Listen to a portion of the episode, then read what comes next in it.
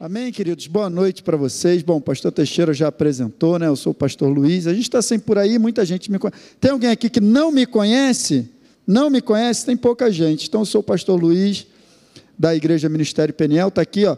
Minha esposa está aqui, a Monique com a Esther. A minha mãe está aí também. Cadê minha mãe? Ali, minha mãe. Né? O pessoal vem assistir, o pessoal gosta, o pessoal vem. Então, o pessoal da igreja está aí também, o pessoal que anda junto comigo. A gente está, na verdade, nessa parceria desde que eu iniciei aqui a Escola Atos, em 2019, né? E aí fui muito impactado por essa verdade simples, transformadora e libertadora do Evangelho. Olha, eu quero dizer para vocês aí que nós somos privilegiados, viu? Por termos tido acesso a esse Evangelho simples esse evangelho verdadeiro, puro, sem mistura, sabe, queridos? E podemos ter um encontro com essa palavra, e isso transformou a minha vida, sabe? E desde então comecei a caminhar junto com os pastores aqui, eles me abraçaram. Eu sou pastor de um ministério, Ministério Peniel lá em São Cristóvão, mas sou um jovem pastor, então preciso andar junto com esses homens de Deus. Tenho aprendido muito com eles e graças a Deus por isso. Eu estou aqui hoje só para compartilhar o meu coração contigo. Vim aqui para a gente aprender junto. Tudo que eu vou falar aqui são coisas que eu aprendi aqui, viu? Sentadinho nessa cadeira aí, na escola, com os pastores aqui. E o tema é esse, né? Quintas de fé. A gente tem falado desse assunto e eu quero te dizer que cada vez mais a importância desse assunto aumenta. Porque eu creio, eu percebo no meu coração e eu percebo que não é só uma percepção minha, mas diversos líderes ao redor do Brasil e do mundo têm percebido: Deus está nos conduzindo a um lugar que só sobreviverá aquele que viver pela fé. Não vai ter mais espaço para viver fora disso. Então, esse assunto, nesse início de ano, que na verdade lá na igreja eu compartilhei uma mensagem na virada do ano, que eu não creio que é o início de um ano, sabe, queridos, mas eu creio, eu percebo no meu espírito que é um tempo. É um tempo que se inicia onde cada vez mais nós vamos precisar confiar em Deus. Sempre foi assim, sabe, mas o caminho está ficando cada vez mais estreito. Então, daí a importância desse assunto, daí a importância de nós falarmos sobre fé, que é a fonte da nossa vida. Quatro vezes na palavra de Deus está escrito: o meu justo viverá pela fé. Então nós precisamos valorizar isso, né? E o texto, né, que tem sido usado aqui, eu quero me submeter a essa direção, todas as quintas, é esse texto aí, é o texto base, 1 João 5,4, que diz: Porque todo o que é nascido de Deus vence o mundo. E esta é a vitória que vence o mundo, a nossa fé. E me chamou a atenção, sabe, esse termo, vitória que vence, porque parece uma coisa redundante, né? Se já é vitória, ainda precisa vencer. É a vitória que vence. Na verdade, se a gente olhar para esse verso, quantas vezes a palavra vitória e as suas variações aparecem? Porque todo que é nascido de Deus vence. Essa é a vitória que vence o mundo, a nossa fé. Né? E eu queria falar um pouquinho com você a respeito disso. Vitória que vence o mundo, a vitória que vence o mundo é a vitória que vence as impossibilidades. A vitória que vence o mundo é a vitória que vence as tribulações. A vitória que vence o mundo é a vitória que vence as oposições, os inimigos. A vitória que vence o mundo é a vitória que vence tudo aquilo que se levanta contra a minha e contra a tua vida para tentar nos demover de um lugar que nós já estamos, que é o lugar de vitória o lugar que Jesus colocou eu e você. Por isso que não é uma vitória, pastor Teixeira já falou aqui, não é uma vitória nossa. Você percebe ali, não é a nossa vitória que vence o mundo. Tem uma vitória que vence o mundo que na verdade não é nossa. É a nossa fé nessa vitória que nos faz vencer o mundo. Você entende sim ou não? E é isso que eu quero falar: vitória que vence o mundo. E aí eu me lembrei desse texto lá de João. Que vitória é essa? Eu lhes disse essas coisas, Jesus falando, para que em mim vocês tenham paz. Neste mundo, olha aí o que eu falei: aflições, oposições, dificuldades, coisas que vão se levantar. Não é uma dúvida, vai acontecer, vocês terão. Contudo, tenham ânimo, por quê, gente? Porque eu, ele declara, eu venci o mundo. Então, antes de João escrever a vitória que vence o mundo é a nossa fé, Jesus deu essa declaração: eu já venci o mundo. Então, que vitória é essa que vence o mundo? A vitória de Jesus. Então, para nós, resumindo tudo que eu falei até agora, é a nossa fé na vitória de Jesus que vai nos fazer vencer o mundo, as impossibilidades, as dificuldades. Então, é isso que eu coloquei aqui, ó. A fé que vence o mundo é a certeza de que, na verdade, o mundo já foi vencido pelo nosso Jesus. Essa é a vitória que vence o mundo. O quanto de certeza você tem, porque fé é certeza, você está comigo, sim ou não? Então a fé é a certeza. Então, o quanto de certeza você tem instalado no teu coração que Jesus já venceu e tudo aquilo que se levanta contra mim, contra você, já está vencido. É o quanto dessa certeza se estabelecer em você é que vai fazer você vencer. É como se nós tivéssemos uma vitória e a gente estuda isso. Se você não fez a escola Atos, eu sempre falo, cara, faça a escola. Que a gente aprende tudo isso, e lá na matéria Igreja Vencedora, a gente aprendeu a condição de vencedor. É a condição que eu e você já estamos, mas é como se nós estivéssemos numa condição e precisássemos defender uma posição. Eu não sei se você sabe, mas o combate, um combate ofensivo é bem diferente de um combate defensivo. Sabia disso? Num combate ofensivo, as tropas estão marchando para conquistar uma posição inimiga. Está comigo?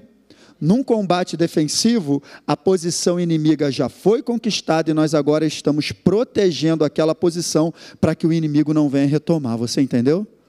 Jesus operou um combate ofensivo ele demoveu o inimigo de uma posição, ele sentou nessa posição e nos colocou assentado com ele. Nós agora estamos no combate defensivo. O meu e teu papel, por isso que a Bíblia vai falar: resista. É, ele não manda a gente avançar para cima do diabo, ele manda: sujeitai-vos a Deus, resistir ao diabo e ele fugirá de vós. É nesse combate que eu e você estamos, é um combate que se combate pela fé. Amém? Então, do ponto de vista do céu, todos os desafios que eu e você enfrentamos já estão, porque nós estamos nessa posição de vencedor, porque nós estamos nesse lugar. A nossa fé não olha para frente, a fé olha para trás, para aquilo que já foi feito, para aquilo que já está consumado. Ele deu essa declaração: tetelestai, está consumado, está feito, está terminado. Você está entendendo? E é isso que diz lá em, em Efésios, capítulo 1, verso 3: Bendito seja o Deus e Pai de nosso Senhor Jesus Cristo, que irá nos abençoar. É isso que está ali? Não, não. Ele já nos abençoou com todas, e não sei se você sabe, todas no grego é todas. É todas. Todas as bênçãos espirituais aonde, gente? Nas regiões, o quê? E eu quero te dizer que esse lugar aí é um lugar que só se acessa pela fé. Você é abençoado, mas o acesso a esse lugar onde você está abençoado é um acesso pela fé. Do ponto de vista natural, a gente não chega lá. Não é um lugar físico. Então não adianta mudar de país. O lugar que você é abençoado é em Cristo Jesus. Não é um lugar físico, sabe? Não depende disso, eu vou falar um pouquinho disso aqui. Então, como é um lugar que só se acessa pela fé, e eu vou ter que falar de outra matéria aqui da escola, Fundamentos da Fé, a gente aprende isso lá no comecinho da matéria, né? Por que devemos priorizar a fé? E um dos motivos é esse aqui, ó. Não existe nada que venha de Deus para o homem que não seja pela graça por meio da fé. Esse lugar, esse lugar da bênção, onde Cristo se assentou, e a Bíblia diz em Efésios 2 que nós também estamos assentados com Ele no lugar da bênção. E o papel das trevas é nos tirar desse lugar. Não saia. Não saia, querido.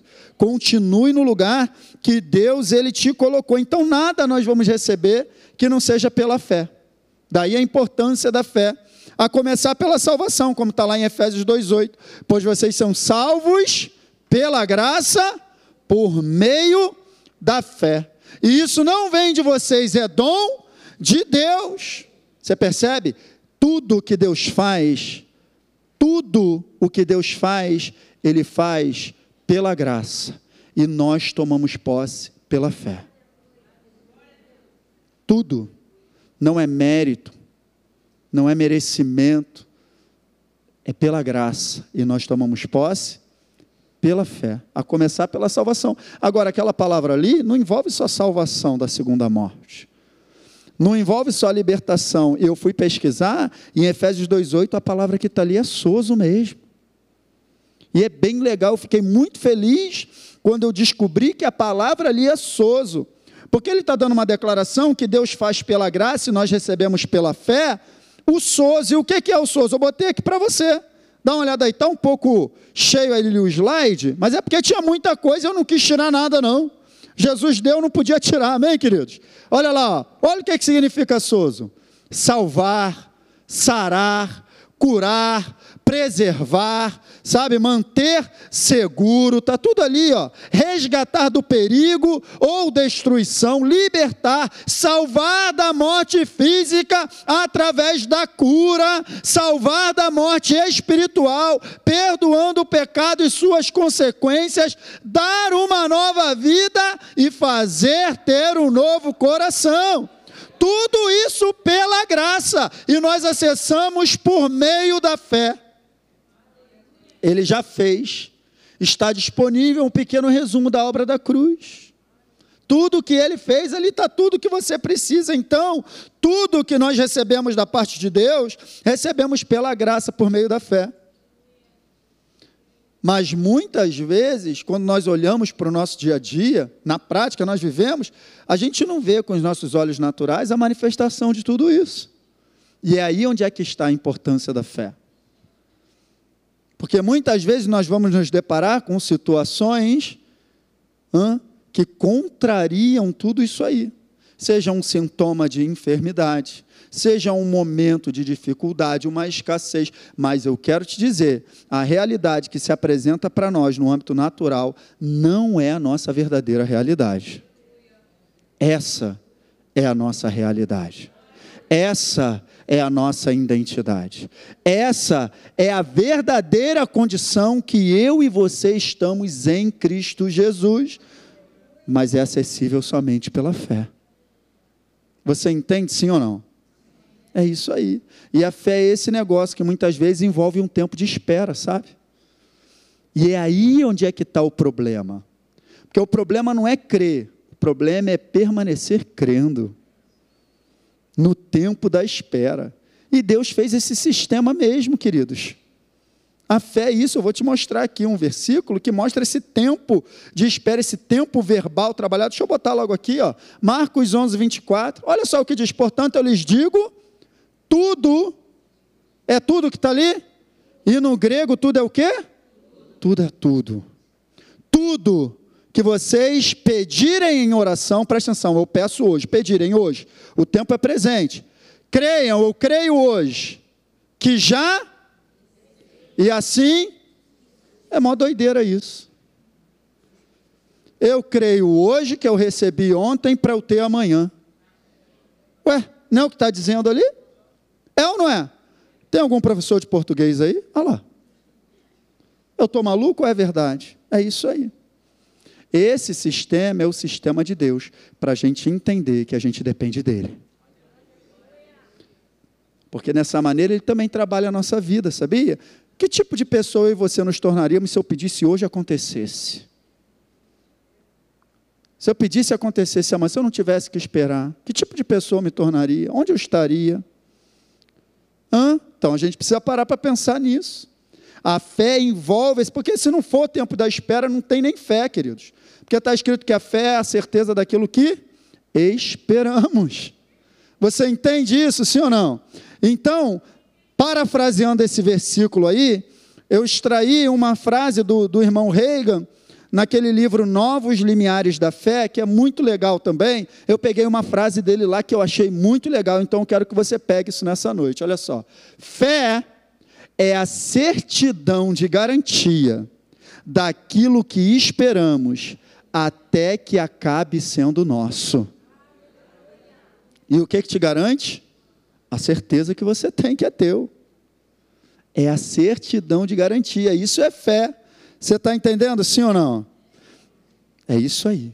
Então, baseado nessa introdução que eu fiz, eu quero agora que você abra a sua Bíblia comigo, porque tem um texto aqui que eu quero ler com você e quero fazer alguns comentários rápidos em cima desse texto que eu quero que você leve, que a gente vai ver um pouquinho de tudo isso que a gente falou aqui na, nessa rápida introdução, aqui na prática. Abre aí a sua Bíblia comigo no livro de Gênesis, no capítulo 26, esse texto ele está queimando no meu coração, sabe, desde a virada do ano. É um texto que eu compartilhei lá na, na igreja, no culto da virada. É um texto que eu ainda vou falar mais um pouco sobre ele ao longo do mês de janeiro, porque é esse tempo mesmo que eu entendo que nós estamos vivendo. É nesse tempo mesmo que eu entendo que nós vamos entrar. E tem tudo a ver com fé. E tem tudo a ver também com o que o pastor Elinho falou aqui, também no culto da virada, porque eu assisti, todos os pastores aqui que tiveram né, a oportunidade de compartilhar algo do coração, tudo muito alinhado, sabe? Eu percebo esse alinhamento geral na igreja de Cristo para esse tempo que nós estamos vivendo. Então, Gênesis 26, quero ler com você alguns versículos, não vou ler tudo, mas é uma história bem legal de Isaac que diz assim no verso 1. A minha versão é NVI, vai acompanhando aí, tá? Houve fome naquela terra, como tinha acontecido no tempo de Abraão. Por isso Isaac foi para Gerar, onde Abimeleque era o rei dos filisteus. No verso 2 diz assim: O Senhor apareceu a Isaac e disse: Não desça ao Egito. Procure estabelecer-se na terra que eu lhe indicar. Permaneça nesta terra mais um pouco, e eu estarei com você e o abençoarei. Porque a você e a seus descendentes darei todas estas terras e confirmarei o juramento que fiz a teu pai Abraão. Tornarei seus descendentes tão numerosos como as estrelas do céu, e lhe darei todas estas terras, e por meio da sua descendência, todos os povos da terra serão abençoados. Verso 5: Porque Abraão me obedeceu, guardou os meus preceitos, meus mandamentos, meus decretos, minhas leis. No verso 6 diz assim ou seja, depois de ouvir essa palavra, depois de ouvir essa promessa, Isaac decidiu e ele ficou em Gerar, onde Deus tinha mandado. E no verso 12, Isaac formou lavoura naquela terra, e no mesmo ano colheu a cem por um, porque o Senhor o abençoou.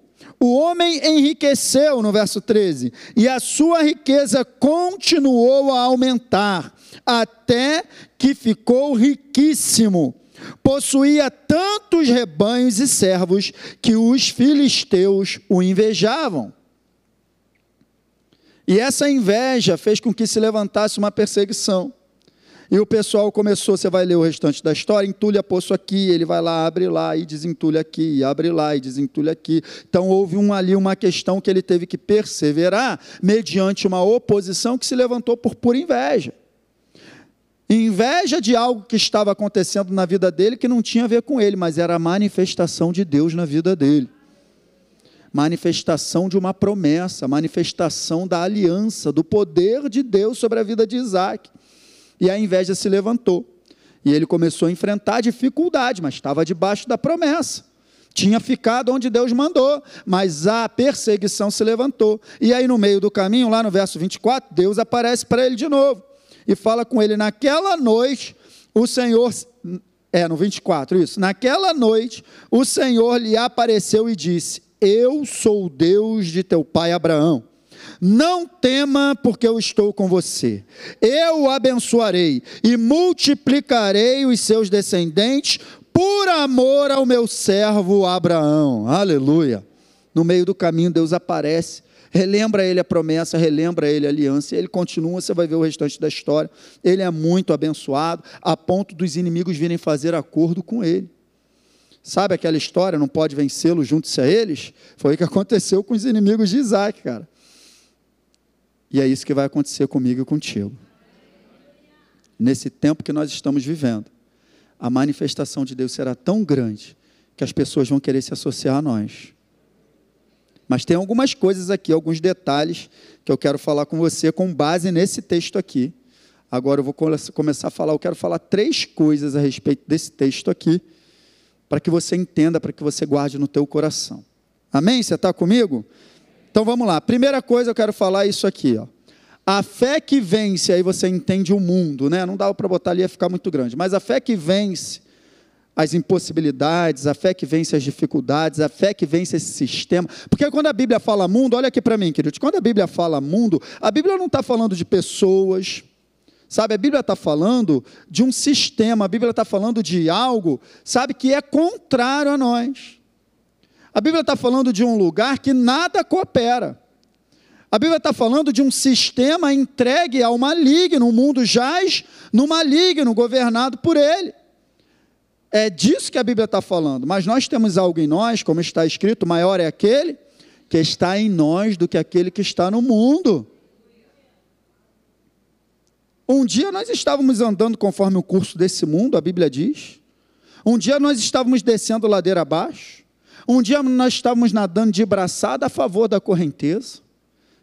A Bíblia diz: estavam mortos, nos quais costumavam viver, quando seguiam a presente ordem, o curso a influência desse mundo, o príncipe do poder do ar, o espírito que está agora mesmo atuando na, sobre a vida daqueles que vivem na desobediência. Mas Deus, que é rico em misericórdia, pelo grande amor com que nos amou, nos deu vida. Então, no momento que nós entregamos a nossa vida a Jesus, essa palavra entra no nosso coração, nós recebemos vida, e é exatamente nesse momento que a gente começa a nadar contra a correnteza.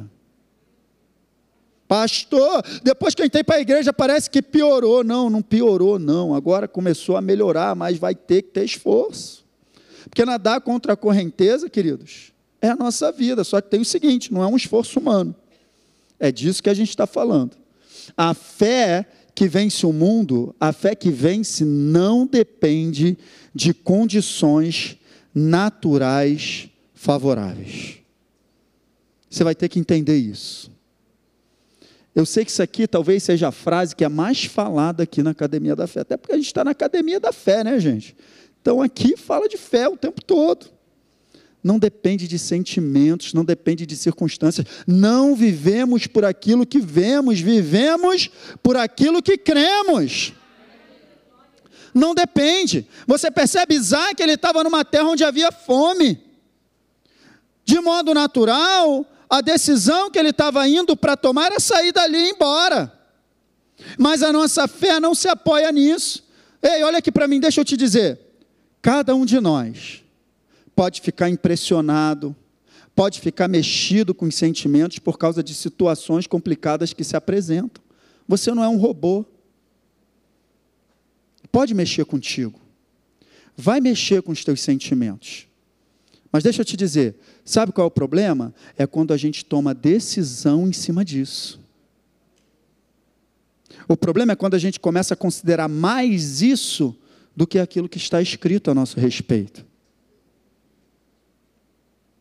Aí você está entrando. Era o que Isaac estava indo fazer. Ele ia para o Egito. Essa decisão que ele tomou era baseada na vontade de Deus? Era baseada na palavra de Deus?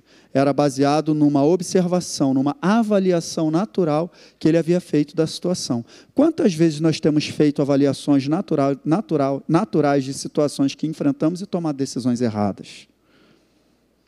A tua fé não se apoia nisso, querido. A tua fé não depende disso. Então Deus aparece a eles: aqui, não desça ao Egito e Deus está falando contigo aqui essa noite. Não tome essa decisão. A sua vida não é regida pelas circunstâncias desse mundo. O seu, a sua vida, a sua casa não depende de nenhum tipo de governo humano. Nós estamos no reino de Deus. O nosso reino é eterno, inabalável. É esse lugar que eu não tome essa decisão. Não faça isso. Já perguntou a Deus se é isso mesmo? Isaac estava indo tomar uma decisão, Deus aparece e fala: ó, não, não desça ao Egito, que Deus falou para ele. Vamos relembrar aqui. Permaneça nessa terra, mais um pouco, e eu estarei com você e o abençoarei. Foi a palavra que Deus liberou. Você quer mais o que, querido? Seja onde for, a gente não cantou aqui que, que há um outro na fornalha? Hã? Pode ser até na fornalha, mas se ele está contigo, a Bíblia diz nessa passagem que nem cheiro de fumaça tinha na roupa deles. Meu Deus. Isso é poderoso demais, gente.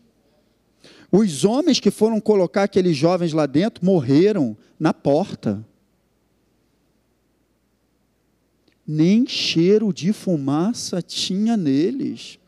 Assim como os homens que foram depois que tiraram Daniel da, da cova, aí o rei mandou jogar o pessoal que tinha feito a fofoca. O leão, a Bíblia diz que não chegaram nem bater no fundo da cova, o leão pegou no ar. Meu Deus do céu, gente. Daniel estava ali segundos antes. É Deus que fecha a boca do leão, querido. É Deus que te guarda aonde quer que você andar ainda que você ande por um vale escuro de trevas e de morte, não temerei mal algum. Por quê? Por quê? Porque tu estás comigo. Olha lá, eu estarei com você. Você tem essa promessa sobre a tua vida. Eis que estou convosco todos os dias até a consumação dos séculos. A presença dele é tudo que eu e você precisamos. Se passares pelas águas, não submergirão. Se pelo fogo, não te. A promessa não é que você não vai passar pelas águas, mas é que você não vai se afogar. A promessa não é que você não vai passar pelo fogo, mas é que ele não vai te queimar. Aleluia! É isso. A fé que vence o mundo não depende de circunstâncias naturais, depende só da palavra de Deus. Olha aí a promessa: porque a vocês e dos seus descendentes darei todas essas terras e confirmarei o juramento que fiz a teu pai. Abraão, ele está falando de uma aliança. Deus está mostrando para Isaac: Isaac, eu tenho uma aliança contigo, cara. Tu vai para onde? Talvez essa noite a gente pode falar como os discípulos falaram: Para onde nós iremos? Se só tu tens as palavras de vida eterna. Vou para onde? Ah, eu vou me mudar de país. Cara, Deus mandou você fazer isso? Você não sabe a quantidade de gente que está saindo do Brasil. Será que todos estão sendo guiados por Deus? Não. Se você sair do Brasil, você sair da o teu país, a tua nação chama-se vontade de Deus. É nessa nação que você tem que ficar. é nessa nação que ele é o teu rei, é nessa nação que ele vai te abençoar, você estando na vontade dele. Né? Olha lá, no verso 4, tornarei seus Então ele repete, cara. Ele fala, ó, eu vou cumprir o juramento e o juramento é esse tornarei seus descendentes numerosos, lhe darei terras e tal, tal, tal, por meio. Ele repete, ele reforça o juramento que ele tinha feito, cara. Então, a fé, a força da fé que vence o mundo está na aliança firmada com base na palavra de Deus. Não nas condições naturais. Eu e você temos uma aliança com Deus, assim como Isaac tinha. E a Bíblia diz que a aliança que eu e você estamos inseridos é uma aliança de promessas superiores. Não porque nós somos superiores, mas porque o nosso sumo sacerdote é superior. Porque não haverá mudança de sumo sacerdote mais. Na aliança no tempo de Abraão, de Isaac, depois de Moisés e tal, o, o sumo sacerdote mudava constantemente. Na nossa, não, o nosso sumo sacerdote é eterno. Por isso a nossa aliança é superior. Tem a ver com ele, não tem a ver com a gente. Você está entendendo, sim ou não? Então a força vem da palavra de Deus, e como eu te mostrei aqui, essa palavra foi reforçada lá no verso 24. Ele falou de novo, ele reforçou a palavra de novo, está lá. Ou seja, no meio do caminho, é isso aqui que eu coloquei, ó. A palavra que gera a fé é a palavra que sustenta a fé até o final. É a mesma palavra. Deus ele poderia, olha aqui para mim. Deus ele poderia sentar com Isaac e bater um papo assim. Isaac, essa palavra que eu estou confirmando na tua vida foi a palavra que gerou a tua própria vida, Isaac.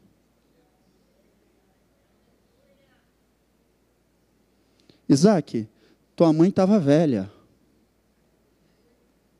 Teu pai também. E um dia, Isaac, fiz uma promessa a eles. Isaac, você é uma promessa. E essa mesma promessa, eu vou cumprir. A palavra que gera a promessa sustenta a promessa até o final, queridos. É a mesma palavra ele confirmou na vida de Isaac o juramento que tinha feito Abraão quando Isaac nem existia. Isaac foi gerado pela palavra de Deus. Isaac, se não fosse a minha promessa, você nem existiria, Isaac. Que história é essa de querer ir embora, viver tua vida? Você não é independente. Hoje eu estava falando com a minha esposa, a minha filha fez alguma coisa lá, tomou uma atitude por conta própria. Minha esposa falou assim: Esther, você não é independente. Você tem seis anos, tudo que você fizer, você tem que falar comigo.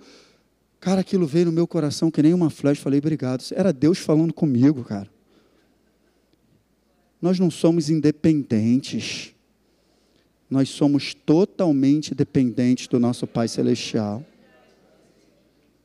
Somos dependentes dele. Você está comigo, sim ou não? Vamos para o segundo ponto que o relógio está contra mim, meu, meu, meu inimigo. Meu Deus. Dois, a fé que vence deve andar de mãos dadas com a perseverança. Querido, deixa eu te dizer, não tem vitória sem perseverança em nenhuma área da vida.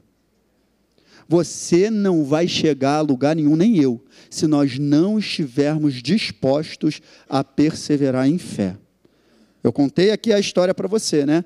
Quando a inveja se levantou, ele começou a enfrentar a oposição. Entulha poço, mas ele teve que ser perseverante. E ele foi perseverante mediante a palavra que ele tinha recebido. Eu e você precisamos. Cara, está chegando um tempo aí que eu e você não vamos mais poder abrir mão da nossa fé. Vamos precisar de coragem para continuar avançando. É o que diz lá em Hebreus, eu quero ler contigo, Hebreus capítulo 10. Por isso, não abram mão da confiança que vocês têm da fé, porque ela será ricamente recompensada. Então, olha só, a, a recompensa é garantida, mas a perseverança é necessária. A recompensa ali está tá diretamente associada àqueles que não abrirem mão, aqueles que perseveram. Ser fiel até o fim e dar-te-ei a coroa da vida para os perseverantes. Olha no verso 36, vocês precisam perseverar de modo que quando tiverem feito a vontade de Deus, recebam o que ele prometeu, pois em breve, muito em breve, aquele que vem virá e não demorará. E aí ele diz no 38: Mas o meu justo viverá pela fé, e se retroceder, não me agradarei dele. Nós, porém, não somos dos que retrocedem e são destruídos, mas dos que creem e são salvos. Esse creem aí, creem e perseveram. Não retrocedendo. Percebe? Retrocesso é destruição. Crença e avanço é salvação. Crença e perseverança devem andar de mãos dadas juntas, queridos. E precisamos ter coragem de nos posicionar em cima daquilo que acreditamos e daqui para frente isso vai aumentar.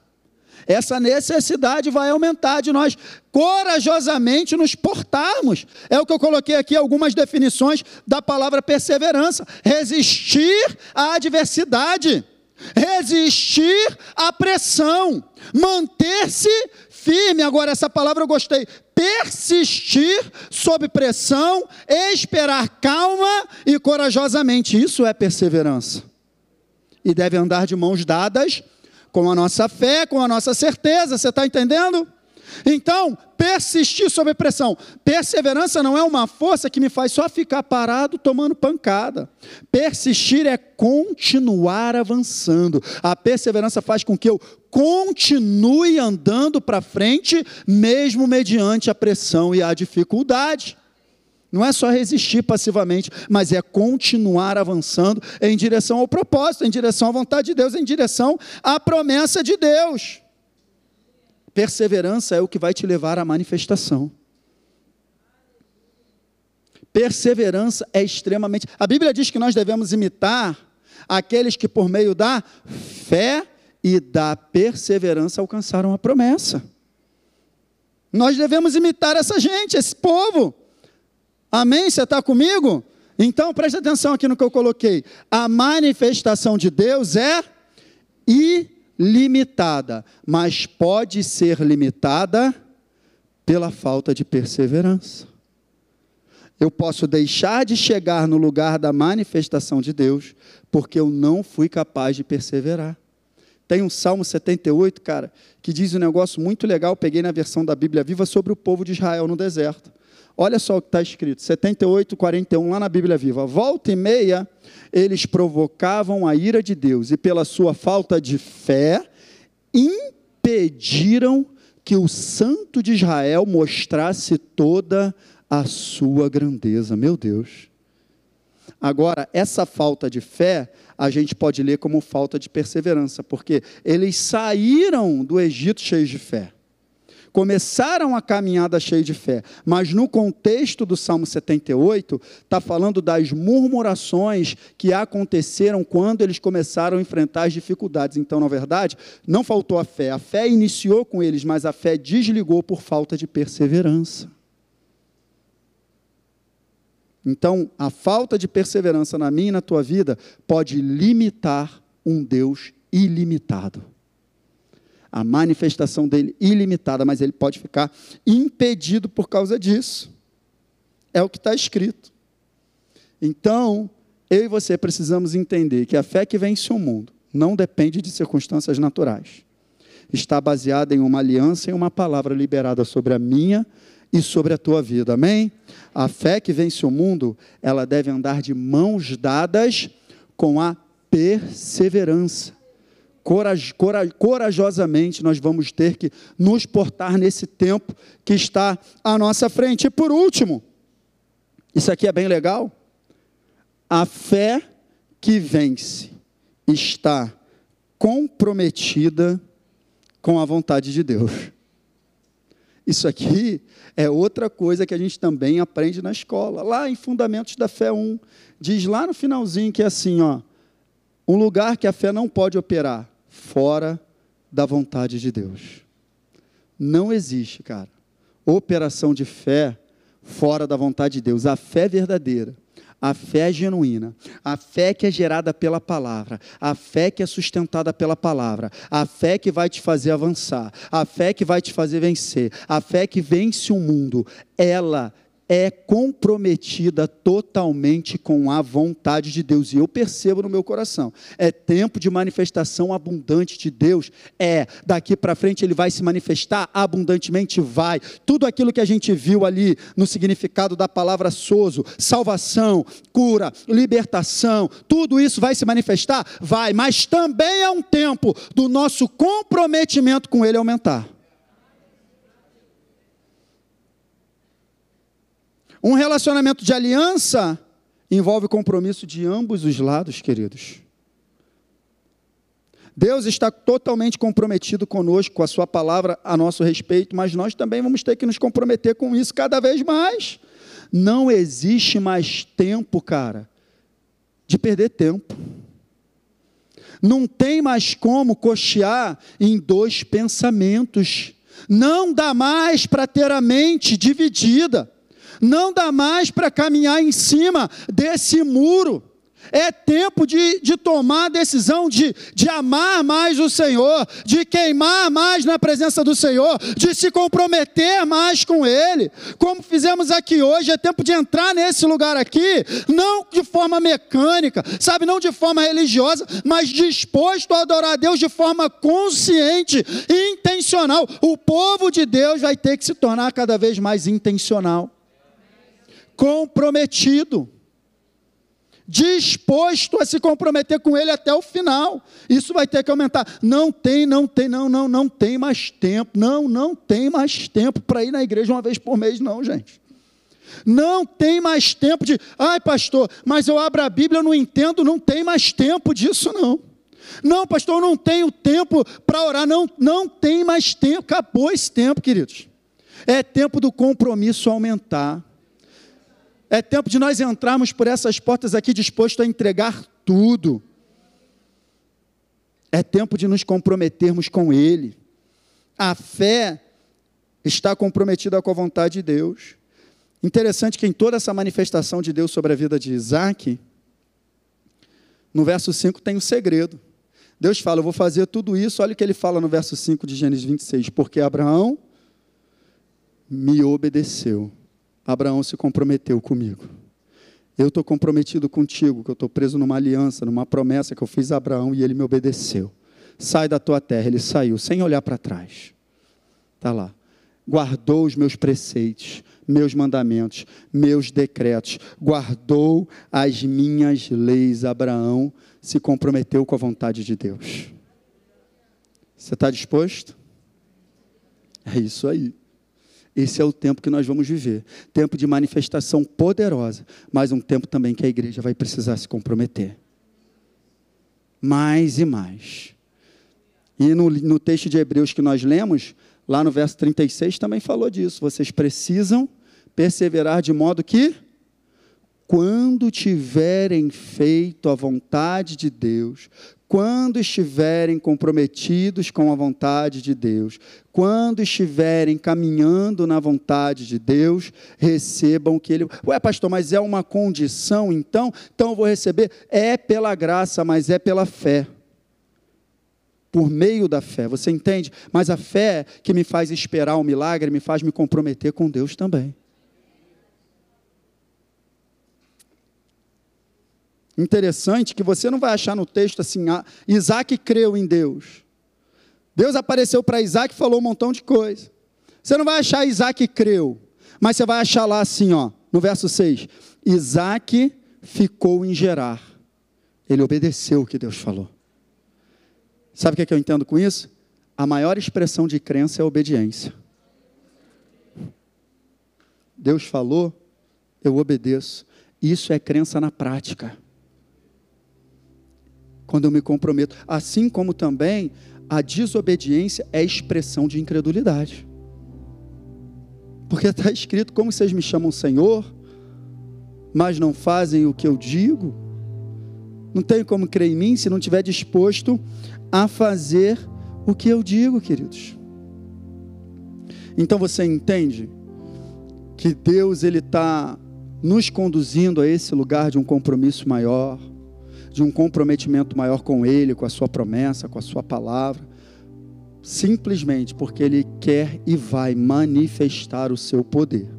Agora, não tem como, cara, eu querer ver a manifestação do poder de Deus fora da vontade dEle, é, é, não, não vai dar.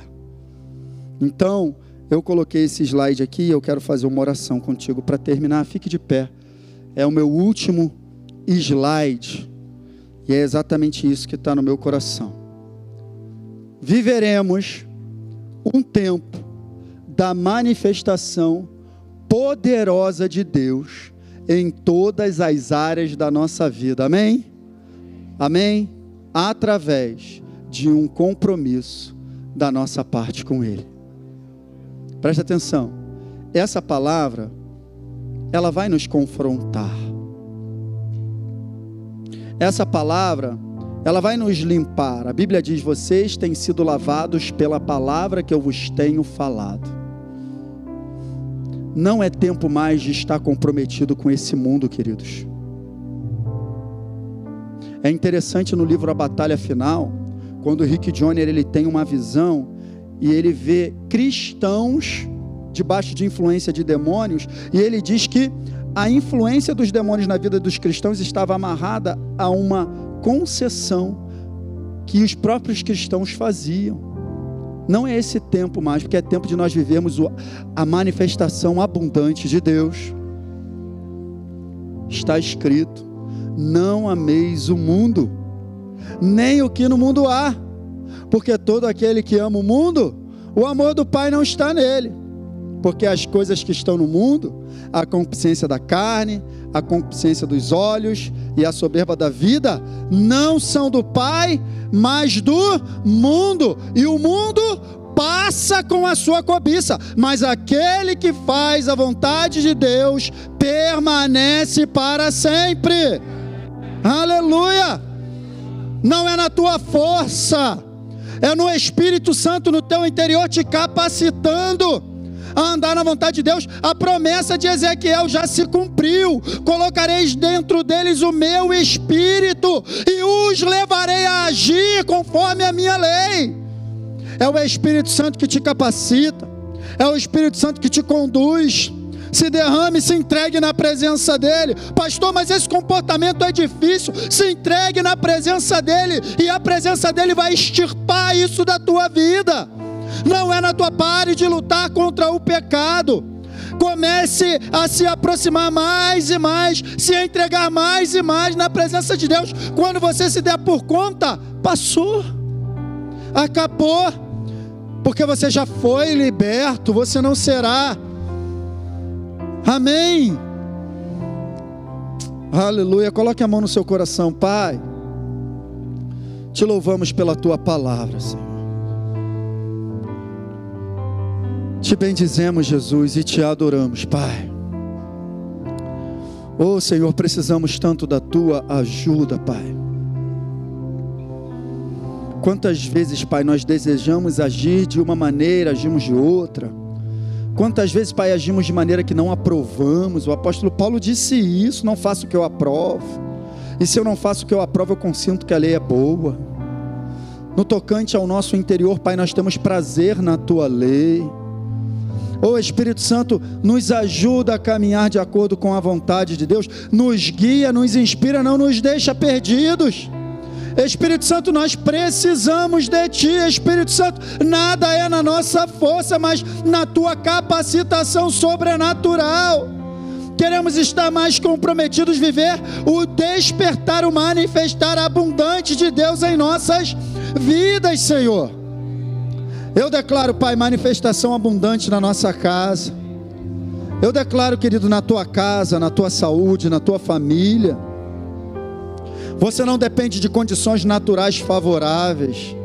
Você está debaixo de uma promessa de uma palavra. Você precisa de perseverança, continue. Não abra mão. Não abra mão da sua confiança. Você precisa perseverar. Mais um pouquinho de tempo e aquilo que é de vir virá. Vai se manifestar. Tudo que pedirem em oração, creiam que já o receberam e assim sucederá.